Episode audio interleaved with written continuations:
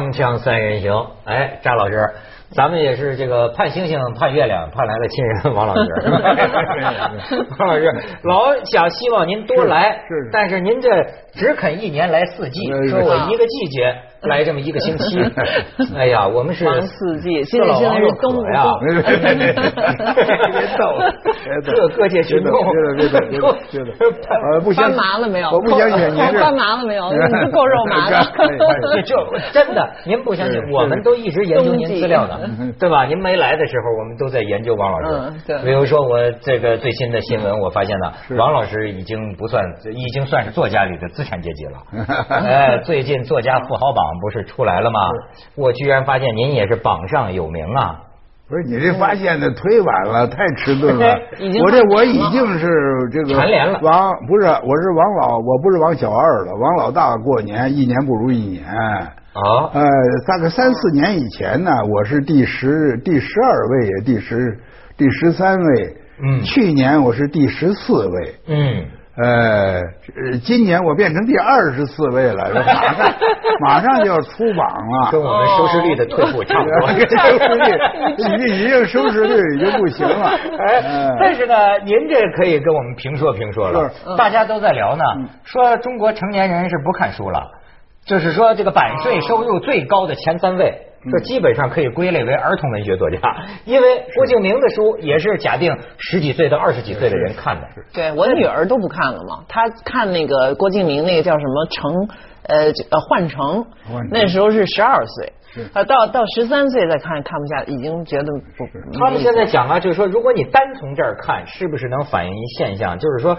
中国的成年人这个阅读书的习惯在衰退，反倒是给孩子，反正是能买的都买。这这个我也不敢肯定，嗯因为这个看书啊，这个情况非常呃不一样。嗯呃，一种情况呢，就是当时一下子发行量非常大，是吧？这个呢，呃，绝对是要靠儿童、青少年，对呃，或者中学生。这个买书最多的是中学生，那大学生都不行。他进了大学以后，情况又不一样了。嗯呃，成年人也不行。但是我又觉得呢，这个有时候你不能单纯从数量上看。一个是啊你写的一个作品呢，它这个这个书这个东西，它是本身它不会随着时间的过去啊，就就就就就有的是时间性特别强的。嗯我说是这短平快的作品。对，有的呢，就是相对能够就寿命长一点的，呃，所以我我觉得这个没有什么特别呃不正常的，呃，所以我也我我我不知道啊，这个建英，你想你想，美国的话，它它不是特别从这个销量上来看，嗯，不，就就是这种每年的排榜哈。嗯。其实它，比如说像一些大报、主要报，尤其有书评版的，像比如说《纽约时报》，它常年每周都有这个排行榜。是。就是这一周的最前，比如说二十名或者多少是销非，而且它分类。它不会就是说啊，不管成年什么儿童全全一锅烩，不是它，比如说非虚构的一类，虚构的一类，然后还有一些特殊的，比如这工具书，它又一类、这种。但是它这个排行榜呢，就不会像我们这个引起这种关注哦，这叫富豪榜了，作家富豪榜。嗯嗯它其实是一种，就是我觉得它里边大家很很习惯这种这种排行，里边可能有这种畅销书类的，像什么 Stephen King，他可能每年就这种侦探书啊，是是年年他都是这样，它是固定的嘛，而且它是城市化的一种运作。然后也有一些，就是像您说的，就当时突然有一个新鲜的，比如一个从来没写过东西的人，就写了这么一本，或者是他就是这么一本儿，他当时打动了一个什么题材，它是畅销。然后呢，另外一些它比如说属于长销的，就像那种长尾理论，有些作你不能在一时。别说一周了，这一年它是畅销，不能说明它总量其实畅销，可能下一年它就完全没有了。有一些是每年都销着，它很多年一直在反正你看呐、再有人这个是就是很多种媒这个媒介啊，已经在改变。你比如说唱片，至少反正在中国我知道吧，出唱片他们都不出了。这这这嗯开始这个歌星呢，他就变成在网上发布自己的音乐，然后他去开演唱会。他这么一种方式。对啊，你再比如说，现在甚至有人说电影也是夕阳工业了，未来多少年之后，可能有那种高度仿真、如临其境的电脑游戏来会取代了这种传统的什么电影院的电影。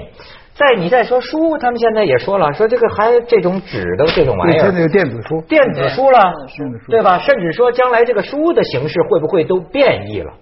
啊，甚至说你像现在就是网络阅读，网络阅读，而且这网络阅读呈现出所谓这个越来越碎。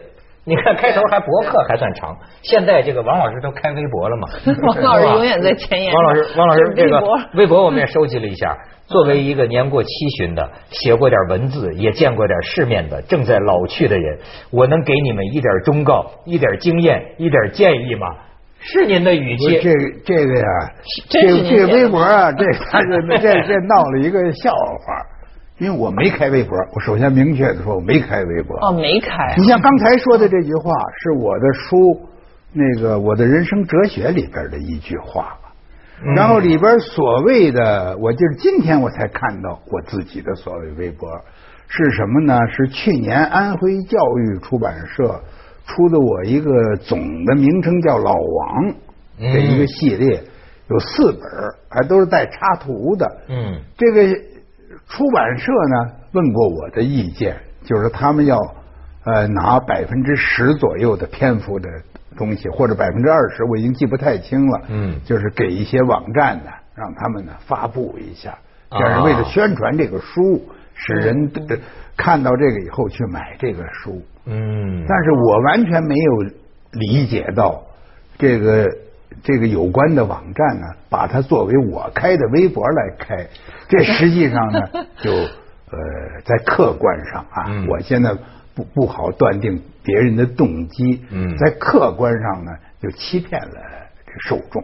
嗯。呃，包括那点击的，说点击的很多很多的那个，我我说实在的，那不是我的微博，是我的书，而且尤其上边这句话，我就觉得这个这个就这样做的，呃，不是特别地道。哎你不能又把它我这个什么我另外一本书里头拿出一句来，变成我的微博的这个有点好像说老这是他王在这卖瓜呢。编，这是他这编辑了，这个所以我要要是这么干呢，可就可就有点有点有点对对不起这个受众了。嗯。呃，这个笑话啊，前一阵儿在我身上也发生一回，也是这一说说，哎呀，很多人给我祝贺呀。我现在发现很多人说你开微博了，开了几个小时吧，还这哦然后那网站说，哎呀，谢谢你这落户到我们这儿来啊，什么什么，以后请你关注我。我闹不清他们这个里边的行市，你知道吧很多人请我关注他，我也不知道这玩意儿怎么关注的。后来我才知道，哦，原来，但是他也不能说那人有什么坏心，他就是也是这个写用我的名字。开了一个开了一个微博，人也没说什么坏话。后来我就说你给人就关了算了。对，呃像您的这个等于您从来没开过微博，但是实际上用微博的术语就是说您已经成了博领了，我就背微博了。背微博而且是脖领，就是博客里边的领导领哦领领领导者就叫脖领不。是，赶紧停！我我相信那个您在没遇到博梗之前，这又是一术语。什么叫博梗啊脖梗就是说，微博里边那些专门爱拍砖、爱抬杠的人哎就找你那叫博梗。但是我身边的这个很多人呢，几乎这都开了这个微博了。对我就觉得他这已经啊，我老是说是这个米兰昆德拉的那个小说的名字，生活在别处了，已经。就是这个人呢，对他已经不在饭桌上了。他跟我一起吃饭，我说你在干什么？你这句话说的好，就疼，就对对对啊，我很不能理解，就是说这些有些他是流水账，是比如说我今天吃多了西瓜，我是老上厕所，或者说我我脚气发作，我很难受，表达他的情绪，这个为什么要让你的其他的人知道呢？我首先不理解这个，但是你知道，都发这前一阵儿有个什么画家，夫妻俩是捉奸在床啊，不知道是啊老婆捉住老公跟什么情人吧，捉奸在床，这夫妻俩居然都是通过微博这直播，不行直播这俩吵架的这个实况。你说这个各自把自己吵架的播出去，哦，就不不就播出去啊，就就就就这样啊，网上就在那儿起哄啊。这种交流欲到了这，我反正不太能理解。我只能说，这个大千世界，每个人就我们肯定生来都有一个交流欲，你想要别人关注你，发表发发表欲，而且发表的结果就是你要别人关注嘛。我们我不想就违心的说我没有关注，因为我我们坐这儿说话其实就是被别人看着的，对对吧？但是就是说这个界限在哪儿？你有时候你就是希望就是说，呃，对你自己要有一个界限。我不想让我所有的事情，我的隐私或者我说的废话都让别人知道。可是呢，这个就是拥护微博的这个，他也有一个很堂皇的，而且我觉得也不太容易反驳的道理，就是说它是一个民主的民主时代的一个产物，就是说凭什么你有发表的权利？你是名人，你是有话语权，你才能发表。我草根，我平常的人，我也可以应该发表。这个微博就提供了这样一个平台，任何人。我就可以发表我任何的东西，对。啊，嗯。你想听不想听，这是你的事儿，是，对吧？你可以选择，你可以选择。对，这个这是民主的一个代价，对。是吧？民主的结果呢，不是说民主的结果大家都呃都成了这个大大人物了，对。或者民主的结果呃发表的作品都是杜甫。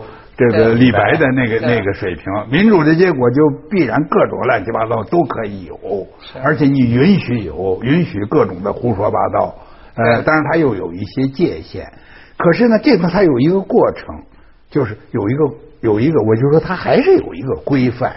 嗯嗯，呃，你比如说，他不是他开的微博，你非说是他开的微博，是人家在在 人家在十五年以前的某本书里头说的一句话，你把它说成他的微博的这个卷首语，这就有点有点不够不够意思。王老师说到底还是不能放过这事儿。这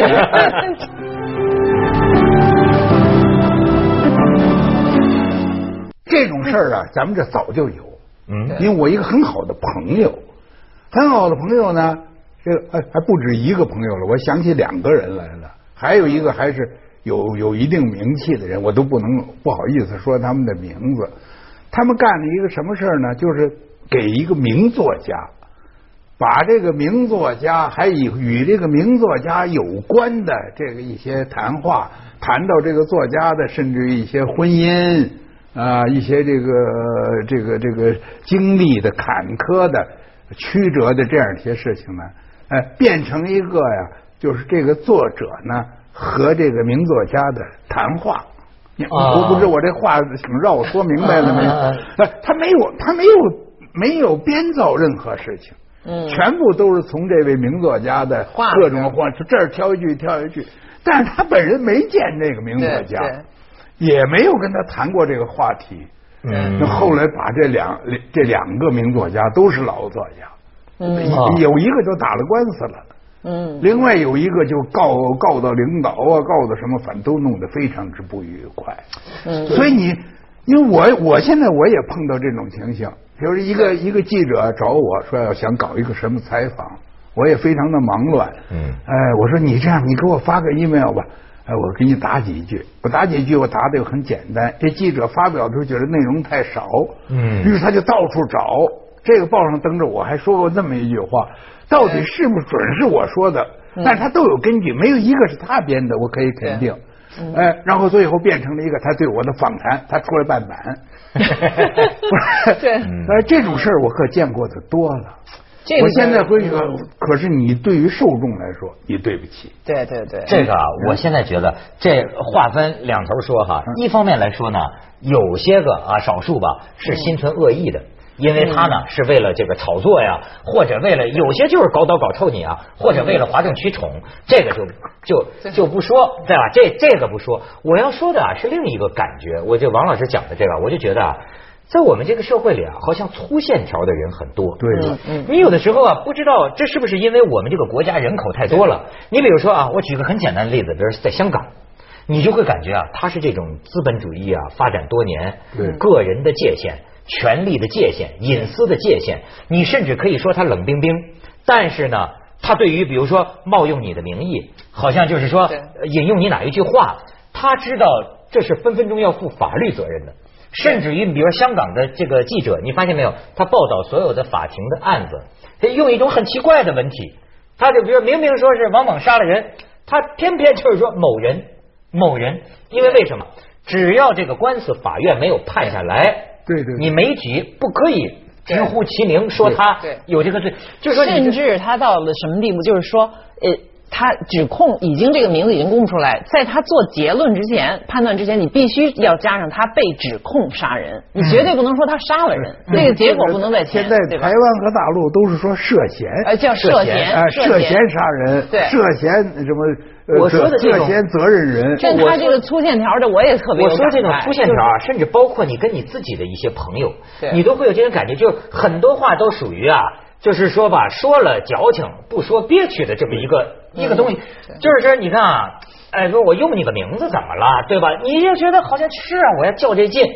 可是你知道，就是说社会越来越发展了，一切都变得很细腻，人与人，包括你看，现在下面邻居和邻居之间的界限。他，你什么是你的隐私范围？就是你要是在这个，比如说像美国，我估计那就是划分的非常清楚，非常非常细包括作家的姓名权、肖像权，这个我是举最近的例子，就我这前一段一这两边说啊，一边是在在这个呃，就是中国的一个，还是我也不能说这个杂志的名字，反正是很有名的一个杂志，他做了一个我的一个一个采访，很短的采访。结果发表出来之后，我看里边全就那么大两两页纸的一个文章，有无数的事实性的错误，很简单的错误，他只要打一个电话，在他发稿之前跟我确认一下，这些全都可以说清楚。我看了以后很别扭，比如说有一些东西就好像我自己在吹我自己一样，比如说他这个事实性我怎怎么怎么样，实际上是他他记错了，你知道吗？嗯就毛头的。而美国那边就细到了另外一个，就我也在美国的杂志上发一篇文章，结果这我都不好意思，我里边引的任何一句话。任何一个人，他都要对证。他这个杂志里边专门有十几个人的一个查证科，这些人就负，他真的叫查证科。他这嗯中国人都不能想象这个。他当然就是他也他也著名他怕打官司查对。这这这《纽约客》杂志吧，他结果呢，他就要把每一句你引的话出处，呃，这个人跟这个本人他要对证。嗯你说过没有？当时你说过这话没有？然后你引的哪个书的出处，他去查那个书，这你引的那个书对不对？到这种地步，不是，刚才文涛你说那话，我听出这么一点味儿来，因为因为我常常是这样处理，我也不严格，呃，为什么呢？我们咱们这个中华文化呀，咱们强调动机，强调情面，呃，不强调事实。嗯哎，比如说你这个，哎，第一，我他一一个我根本没有接受的采访登出来了，我一看，哎，全都是说我的好话，是吧？而且是帮助我卖一本新书的，嗯嗯嗯那哎。里边有些事实不准确，不准确，不准确吧？是不是？嗯算了哎是是是对，这一看就是一个一个一个小哥们儿写的，嗯是不是？你你你对他没有反感，对嗯没有反感。哎，如果他是骂的，是不是？骂的我也不生气，为什么？啊，骂的我觉得骂挺好玩儿，我真能编或者干什么，我也不生气。就我们缺少一种什么，就是对事实的，叫他这种查证的精神。对他我不管你是好坏，是你完全是好心，我们有的好事，您不您不能往我头上，对不能头上戴。对对对哎，哪另外你哪怕说是我确实做了一件坏事，但是我做了一件坏事，你不能说我做了两件。嗯你说我做一点零一件都不行。对咱们缺少这种准确。就是一是一，二是二二，缺少这个，咱们往往是先分析他的动机，嗯哎，而且我甚至就原来我我对那个我说那个老作家打官司啊，这文学界好多人都不以为然，说你这打什么官司？人家都目的都是为了吹捧你的嘛，是尊敬你的嘛，啊，所以才这人家尊敬你，怎么最后这个这个好像说是拍拍马屁拍在蹄子上了？这是。嗯不过我觉得这是不是又联想到一个跟民族性的不同有关系哈？有关系就以前，比如说他们林语堂他们那一代就分析过，爱分析国民性，比如说法国人是怎么浪漫，中国人怎么着，美国人较真儿，英国人更较真儿。他有一种，然后你这种较真儿以后，就出现一种理性的、逻辑性的人格出来以后，他后来发展出来一系列的东西。而中国呢，他认为其实这种模糊有一种模糊之美，所以中国是一个诗歌的民族，他不他不善于科学，他不是善一个于一个模糊模糊之美。对还有一个就是有一次我们跟梁文道谈台湾的时候，他说就是讲情义。对。嗯嗯呃，我就说岂止是讲情义呀，讲情面。情情还有面情面非常重要。哎对对呃，比如说这个这个，大家都是很好的朋友，都是这一行的，没有任何的过节。嗯呃人家编编了两段，你编两段。问题是咱们模糊到的情谊和情面都分不清了，都模糊了。对对就是说我最后这有这事没这事，就你们说这个这个微博这个，嗯我自个儿都糊涂了。我说这微博，那哪儿出来一个王蒙的微博？我还说你怎么这么新潮啊？又跟上微博了。王老师，这微博成不是他微博了，成他牛角尖了。锵锵三人行，广告之后见。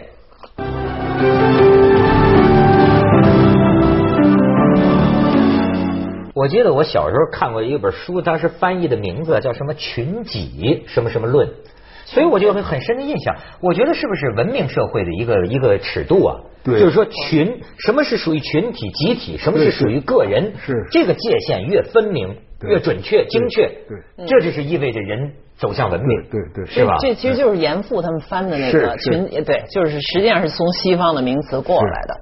呃，其实我们本来不不太讲这个。现在这是一个情面呐，能把咱们仨，比如说全裹在一个 气场里，这里面就没有特立独行的人格。对哎，就说你这人怎么这么矫情？你跟我们想的怎么就不一样呢？对我们都不计较你，嗯，对不是，刚才建英说那个，我觉得也很重要。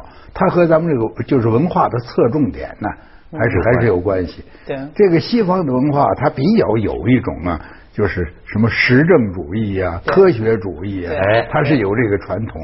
呃，因为我们在讨论这件事儿有没有的时候，这个和道德无关。对。你认为有，我认为没有，那是由于你的观察和你掌握的证据、掌握的材料不一样，并不是说由于你你跟我过不去，是不是？哎，比如一个苍蝇飞过来了，我看你是个苍蝇，你看这是蚊子，那这里头没有任何道德。对，但是他在中国的话呢，比如说我假设说